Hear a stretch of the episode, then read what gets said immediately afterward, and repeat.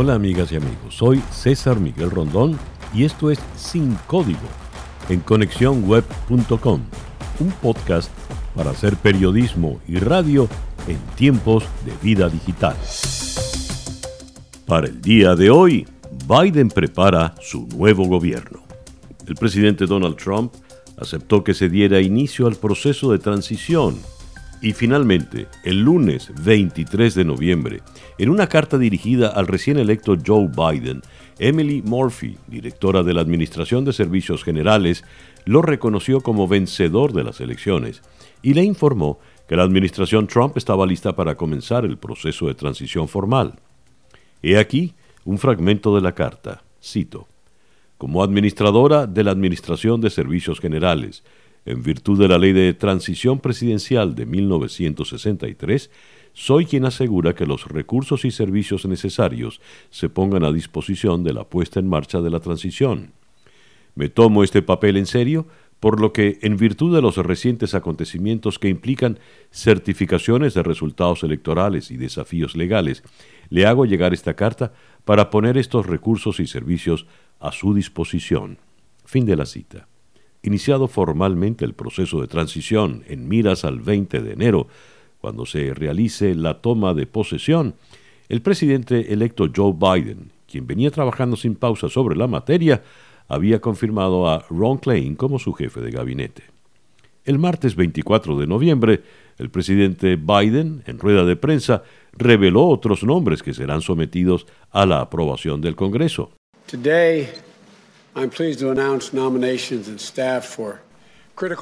Hoy me complace anunciar las nominaciones y el personal para puestos críticos de política exterior y seguridad nacional en mi administración. Es un equipo que mantendrá a nuestro país y a nuestra gente seguros y protegidos. Y es un equipo que refleja el hecho de que Estados Unidos está de regreso listo para liderar el mundo, no para retirarse de él, listo para enfrentar a nuestros adversarios, no rechazar a nuestros aliados y listo para defender nuestros valores. Por ejemplo, vamos a tener a la primera mujer al frente de la comunidad de inteligencia, el primer latino e inmigrante en dirigir el Departamento de Seguridad Nacional y una diplomática pionera en Naciones Unidas. Vamos a tener un director en el Consejo de Seguridad Nacional cuyo trabajo de tiempo completo es luchar contra el cambio climático por primera vez en la historia. Para el cargo de secretario de Estado fue seleccionado Anthony Blinken. Blinken es uno de los asesores más cercanos de Biden y ejerció como número dos del Departamento de Estado durante los dos últimos años en la presidencia de Barack Obama entre el 2015 y el 2017. Ante la designación, el futuro secretario de Estado señaló. Now we have to proceed with equal measures of humility and confidence. Ahora debemos proceder con iguales medidas de humildad y confianza. Humildad porque la mayoría de los problemas del mundo no tienen que ver con nosotros, incluso cuando nos afectan. No podemos activar un interruptor para resolverlos. Necesitamos asociarnos con otros, pero también confianza, porque Estados Unidos, en su mejor momento, todavía tiene una mayor capacidad que cualquier país del mundo para unir a otros para enfrentar los desafíos de nuestro tiempo. Como secretario de Seguridad Nacional fue designado Alejandro Mayorkas, quien sería el primer latino en liderar la Agencia de Seguridad Nacional, Homeland Security. Mallorcas dirigió los servicios de ciudadanía e inmigración y luego fue vicesecretario de Seguridad Nacional durante la presidencia de Barack Obama, pieza clave en el acuerdo de entendimiento entre Estados Unidos y Cuba a partir de 2014. Alejandro Mallorca se siente honrado con esta designación y le agradeció a Biden por su selección. My father and mother brought me to this country to escape communism. Mi padre y mi madre me trajeron a este país para escapar del comunismo. Apreciaron nuestra democracia y estaban muy orgullosos de convertirse en ciudadanos de los Estados Unidos. Al igual que yo, he llevado ese orgullo durante mis casi 20 años de servicio en el gobierno y durante toda mi vida. Mis padres no están aquí para ver este día. Señor presidente electo, sepa que trabajaré día y noche al servicio de nuestra nación para liderar hábilmente a los hombres y mujeres del Departamento de Seguridad Nacional de los Estados Unidos y para honrar a mis padres y a la confianza en usted que ha puesto en mí para llevar adelante su visión de nuestro país. Jake Sullivan ocupará el puesto de asesor de seguridad nacional. Sullivan, de 44 años, será la persona más joven en ocupar el cargo. Trabajó con Biden en las administraciones de Obama. La embajadora ante Naciones Unidas será Linda Thomas Greenfield, diplomática con 35 años de experiencia, quien ha ocupado distintos cargos alrededor del mundo, siendo la principal representante del país en Suiza, Pakistán, Kenia, Gambia, Nigeria y Jamaica. Biden también realizó otros dos nombramientos que no estarán atados a la obtención de una mayoría de los votos del Poder Legislativo. Delegado especial para el medio ambiente John Kerry con esta designación deja en evidencia la importancia que reviste para él este tema en particular.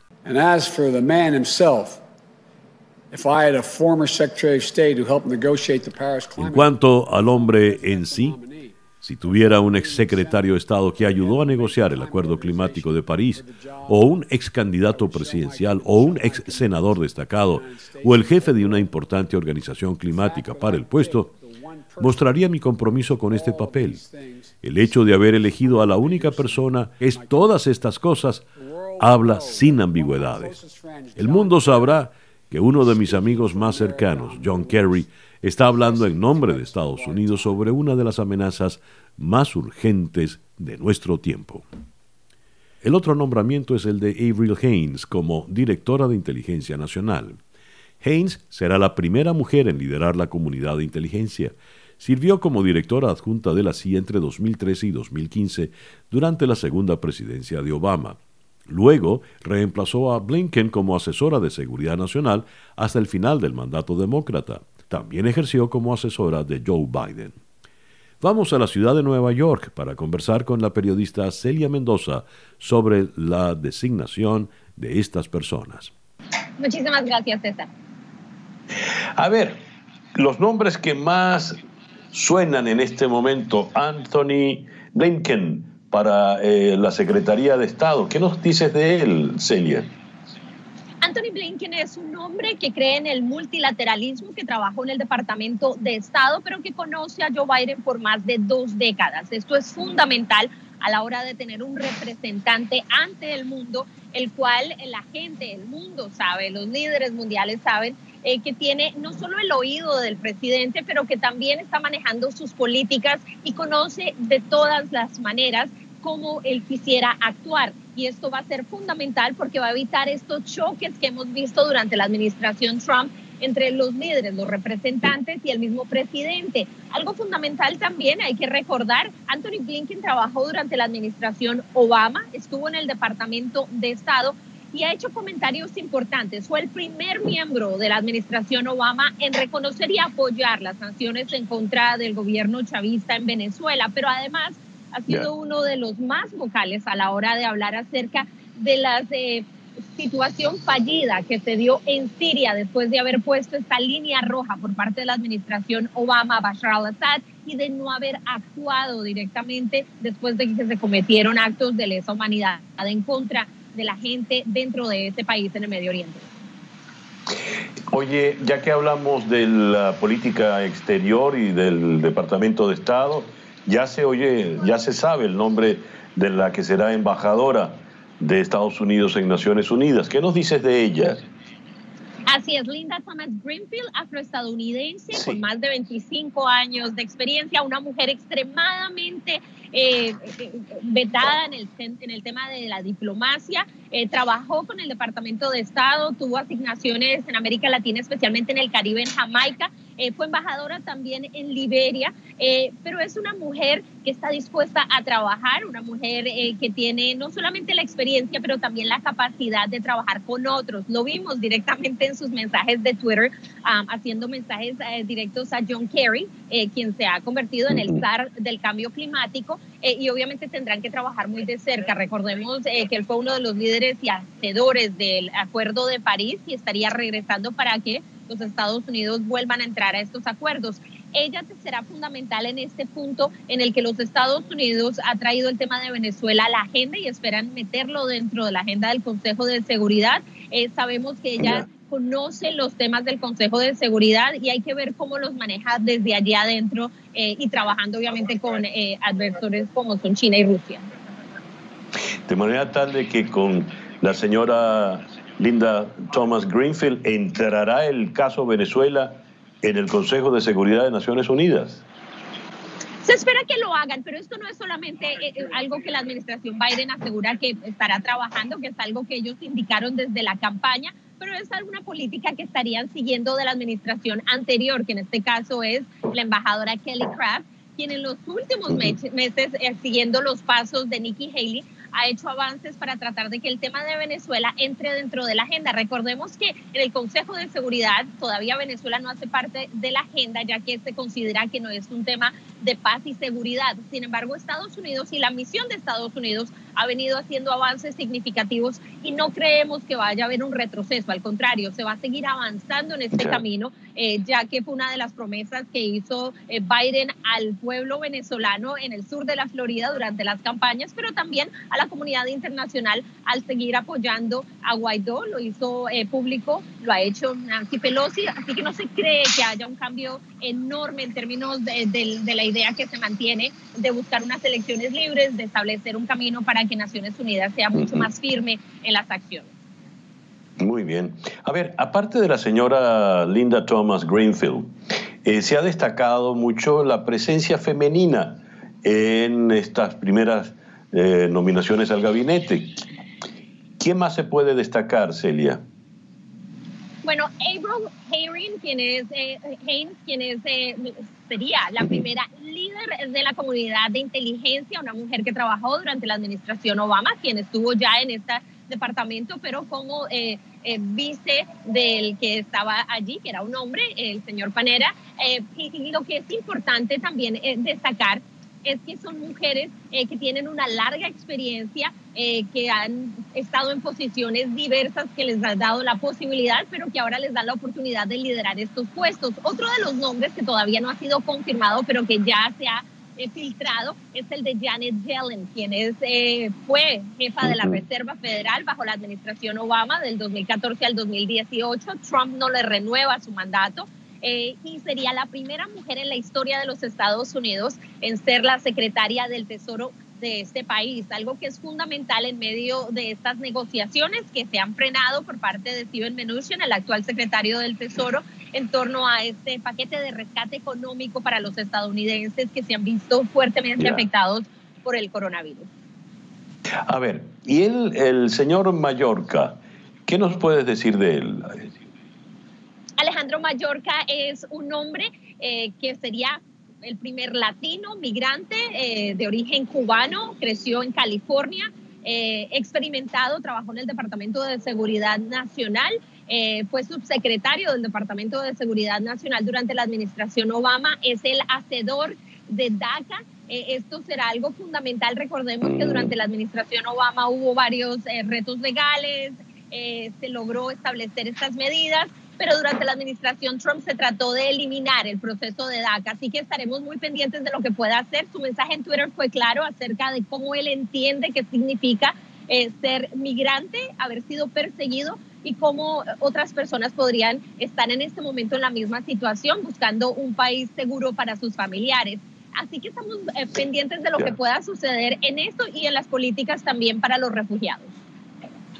Celia, en el exterior han sido muy bien recibidos estos nombres y sobre todo ya la confirmación como presidente electo de Joe Biden. La presidenta de la Comisión Europea, la señora Ursula von der Leyen, eh, celebró el nombramiento, habló de una Unión Europea que ahora trabajará estrechamente con Estados Unidos y Igual eh, eh, hemos tenido reacciones más o menos semejantes en otras partes del planeta. Pero, ¿cuál es el sentimiento en este momento en Estados Unidos, en los altos círculos del poder? Estados Unidos, a pesar de que estamos viendo que hubo un acto democrático donde hubo un proceso que no se ha podido comprobar fraude, existe una división enorme y esto ha sido motivado por las declaraciones y las acciones legales por parte del presidente de los Estados Unidos. El hecho de que no haya hecho un discurso de, eh, de derrota oficial como se acostumbra en este país, de que haya ido a cada uno de los estados, de que se haya reunido con miembros de la política local de los lugares donde se estaba llevando a cabo la certificación, eh, simplemente ha generado una nube negra sobre esta administración eh, y es algo que para, para Trump era importante. Él siente que él debió ser el ganador a pesar de que las cifras no mienten en este caso. Tan solo hace unas horas Pensilvania certifica eh, la, victoria de Joe Biden a pesar de estos retos legales, eh, muestra que hay una división profunda. Tan solo hoy mismo Joe Biden colocó un mensaje diciendo, eh, las elecciones terminaron, ahora tenemos que unirnos como país. Y ese será el reto definitivamente. Existe tranquilidad por parte de algunos políticos. Hemos visto que algunos han tratado de buscar esa unidad pero el Partido Republicano todavía eh, tiene un sentimiento de lealtad o inclusive de temor, aseguran algunos especialistas, acerca del poder político que tiene el presidente Donald Trump y que podría ejercer durante los próximos meses e inclusive años. Eh, recordemos que él dijo que estaría dispuesto a lanzarse a las elecciones del 2024, eh, pero también podría poner su dedo sobre la balanza en dos años cuando se den las elecciones de medio término. Gracias, Celia era Celia Mendoza, periodista de La Voz de América desde la ciudad de Nueva York. Al conocerse que el proceso de transición comenzará de manera pacífica, el Dow Jones toca los 30.000 puntos por primera vez en su historia. En relación a este tema, consultamos la opinión del economista José González, también desde Nueva York. César Miguel, un placer estar en tu programa.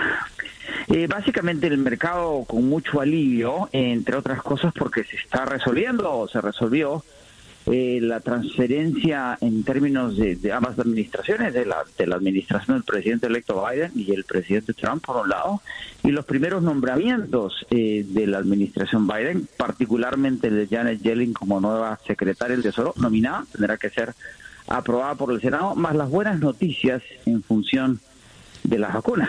es allí que pasamos este récord de los 30 mil puntos. Muy bien. Una vez que el mercado, que Dow Jones llega a ese tope histórico, ¿qué puede ocurrir de ahora en adelante, habiendo, teniendo en cuenta que esas noticias de alivio van a permanecer, ¿no? Esas noticias que alivian, mejor dicho. El mercado sigue subiendo. Recordemos que el Dow Jones es un índice industrial. Eh, y, el, elemento importante en las acciones industriales son lo que se, lo que se llaman eh, las acciones vinculadas a, lo, a una rotación. Eh, lo que ha ido liderando el mercado en términos de su recuperación, crecimiento, después de la corrección inicial por la pandemia y después por las cuarentenas han sido las acciones tecnológicas, lo que llaman los megacaps. Las cinco acciones tecnológicas que crecieron por las condiciones de la pandemia. Y lo que sube ahora son las acciones vinculadas al sector financiero eh, y a los sectores de energía, que es lo que ha mantenido el mercado en esta recuperación. Entre otras cosas porque ya hay una luz del túnel en función de las vacunas y la pandemia misma y que no vamos a enfrentar una, una crisis constitucional. Ahora, no estamos libres de volatilidad, todavía recordemos que estamos en medio de la pandemia en los Estados Unidos y que ese invierno negro del que habla Fauci se está cumpliendo y se va a cumplir inevitablemente en la medida que no tenemos ni vacunas ni soluciones efectivas para que el contagio continúe.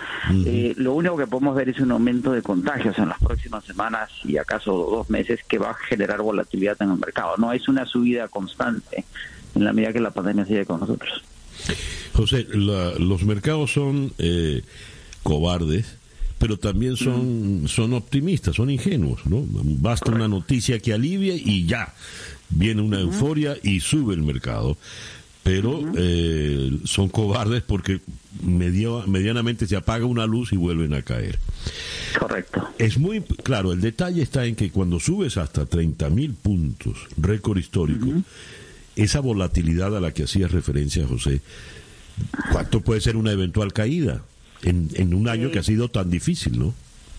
Correcto, y los mercados son emocionales, se mueven día a día como las emociones que tenemos, sí, eh, pero hay una racionalidad en términos que los mercados siempre se adelantan a los eventos que estamos viendo suceder, por así decirlo. Por lo tanto, quien compró las acciones hace una semana o dos o un mes, no está pensando en el día siguiente, salvo que sean traders. Hay un porcentaje que sí, están especulando, no invirtiendo, pero se adelantan 12, 24 meses. Y eso es un poco lo que está sucediendo. Ahora, se están empujando lo que se llaman las valoraciones las acciones están como caras, porque el mercado apuesta que, va, que los resultados corporativos van a ser unos cuando pueden ser otros. Y ya Goldman Sachs dice que podemos tener una desaceleración económica en este cuarto trimestre y crecimiento negativo en el primer trimestre del próximo año en función de la pandemia y las cuarentenas, por este abre y cierra al que, nos, al que nos está sujetando la COVID.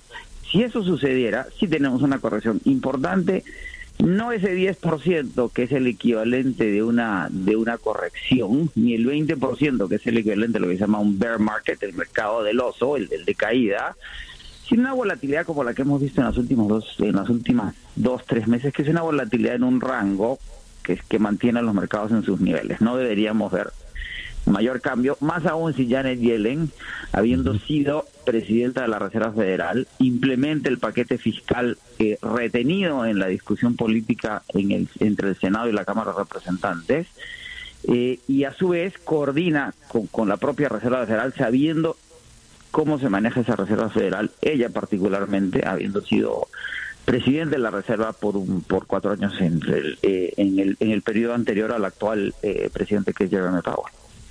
A ver, me llamó la atención que la eh, tomaste a ella en consideración en esta subida hasta los 30 mil puntos. ¿Tanta confianza ha generado ella, tanto optimismo?